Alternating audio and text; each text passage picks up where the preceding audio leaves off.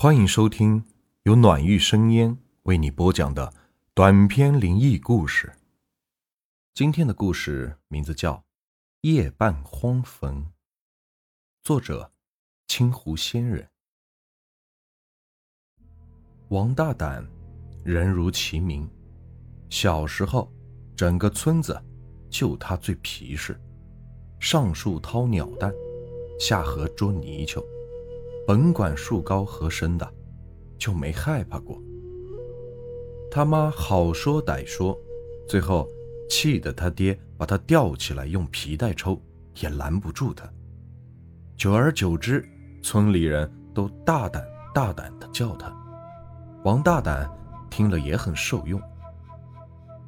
王大胆胆子虽然大，但脑子却不灵光，跟他一块玩的小孩一个个读书都有模有样的，可他硬是一个字儿也学不进去。爹娘啥法子都想过了，可他的脑子像是被烂泥糊死了，咋也不开窍。就这样，眼睁睁的看着自个儿的同学都一个个的考上学去了，大胆却只能跟在他爹后面种地。他倒是也不羡慕，知道自己脑瓜子笨，安安稳稳的跟着他爹干活。你还别说，料理庄稼他倒是一点就通。爹妈瞅他这样，只要能有点活干，饿不死自个儿，也就不再说啥了。转眼就到了夏天，麦子黄了，在外读书的同学也陆陆续续的。放了暑假，他们倒也没有忘记大胆，人数一齐，就聚在了一起。这天，白天的酷热终于被夜晚给吞没了。大胆刚要入睡，便听见有人轻轻的敲他的窗户。他接到了暗号，连忙偷偷穿好了衣服，瞅了一眼已经入睡的爹娘，便蹑手蹑脚的出了门了。蹲在门外面等他的，就是同村的李三。这李三最念旧，家虽然早就搬去了县城，却没忘小时候的玩伴。李三一瞅见他出来了，赶紧站起身，喜滋滋地对他说：“走，大胆，去麦子厂喝酒去。”两人都挺高兴，说说笑笑的，一路上。凉风吹着，舒服极了。村里人习惯睡得早，白天割了一天的麦子，早就疲乏了。走这一路，村里已经没几家灯亮着了。来到麦子地一看，发小们都凑齐了，啤酒、瓜果也摆放的满满当当，一群人正笑嘻嘻的聊着呢。一看大胆来了，赶紧的站起身招呼他：“哎，大胆，你来的可真巧啊！来来来来来，哎，快坐下。”小时候的亲切感扑面而来，大胆是高兴极了，挨着李三坐了下来。好久不见，一群人像是有着聊不完的话。发小们大多都在外求学，见多识广的。说的东西，大胆之前听都没有听过，更别提能插上话了，只能讪讪的在一旁陪着笑，想着自己只能守着几亩地，心里不自觉的一阵酸楚，闷闷的一杯一杯的灌着啤酒。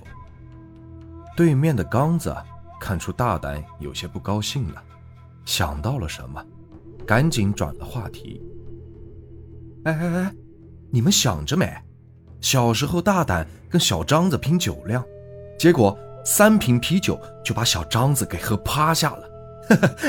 哎，小张，你不是说你酒量见长吗？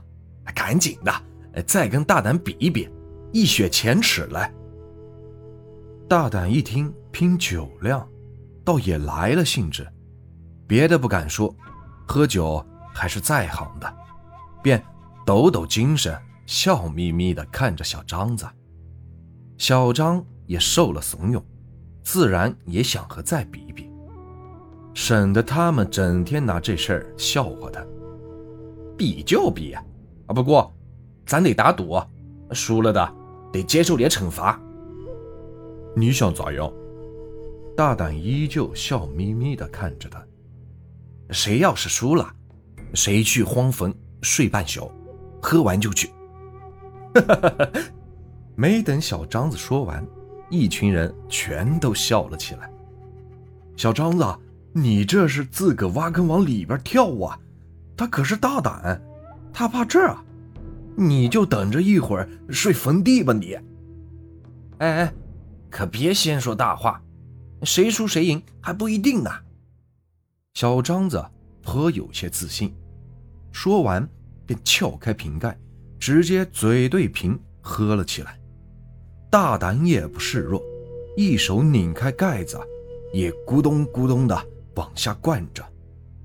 两人就这样，一瓶接着一瓶。旁边的人大声的叫着，给他俩加油鼓劲。五瓶过后，大胆是有点招架不住了。之前就喝了不少，又灌进去这些，肚子里的酒都快溢到嗓子眼了。眼角一瞅，小张子，这货却跟没事人一样，脸都不带红的。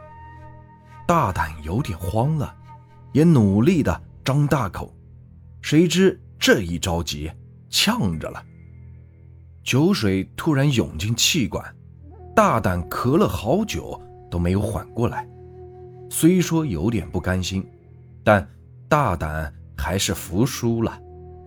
愿赌服输，大胆虽然书读的少，但也知道说话算数。一群人没料到是大胆输了，哈哈的笑着，簇拥着大胆往坟墓里走。七拐八拐的穿过了坟头，找了个差不多。是坟场中央的位置。大胆，就在这睡半宿，明哥一早来看你。你要是怕，咱就服个软。要不，哎，这事就算了吧。一旁王四提议着，夜已经深了，坟地离村子也远，我才不怕呢。不就是睡半宿吗？就是住这儿，我也不打怵。大胆挺着肚子，打着包票：“你们回去吧，明天早上还来这儿找我，我保准一步也不挪。”一群人投来了敬佩的眼光。本来就有点担心的王四，听他这么说，也就放下心来。半夜的坟地自带着恐怖的气场，几个人又跟大胆说了会话。把剩下的蜡烛也给他留下了，便赶紧的回家去了。荒凉的坟地，此时就剩下大胆一个人。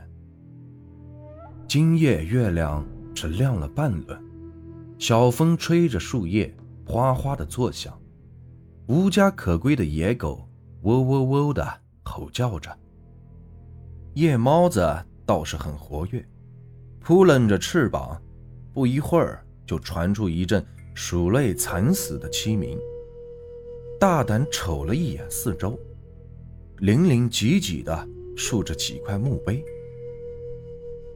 坟头参差不齐，有些年久没填土的都快平了，而有些还挺新，墓碑上还镶着照片，这可是这几年才有的习惯。大胆。倒是很新奇，忍不住多瞅了两眼，可看得一久，只觉得他们像是全都拉着长脸，死死地盯着他，弄得大胆也有点发毛了。他赶紧的挪开了目光，呃，没啥好怕的。大胆自我的安慰道，靠着身后的树坐下了。没一会儿。醉意带着酒意，便一同朝他席卷而来。看了一眼蜡烛，只剩半根了，便找了块石头，蜷了蜷身子躺下了，呼的一口气吹灭了火苗。不知睡了多久，迷迷糊糊里，他听见了一阵嘈杂的声响，四周像是有人一直围着他转圈。刚开始，他本不想睁开眼睛，可声响是越来越大，闹的是他心烦，便翻身坐起，想看看究竟是什么东西。可奇怪的是。他一睁眼，声音就消失了。大胆茫然地看着四周，哎，谁又把蜡烛点上了？微弱的烛光摇曳着影子，在空荡荡的荒野，更显诡异。他脑子一转，倒也是明白了几分，肯定是那帮傻小子装鬼吓唬自个儿呢。他内心冷笑着：“哼，吓我，我可是大胆呢！看我不逮住你们这些装神弄鬼的家伙！”于是他又安稳地躺下，眯着眼睛，想瞧瞧到底是谁在捉弄他。起初一切平静，烛火慢慢的微弱，似熄似灭间。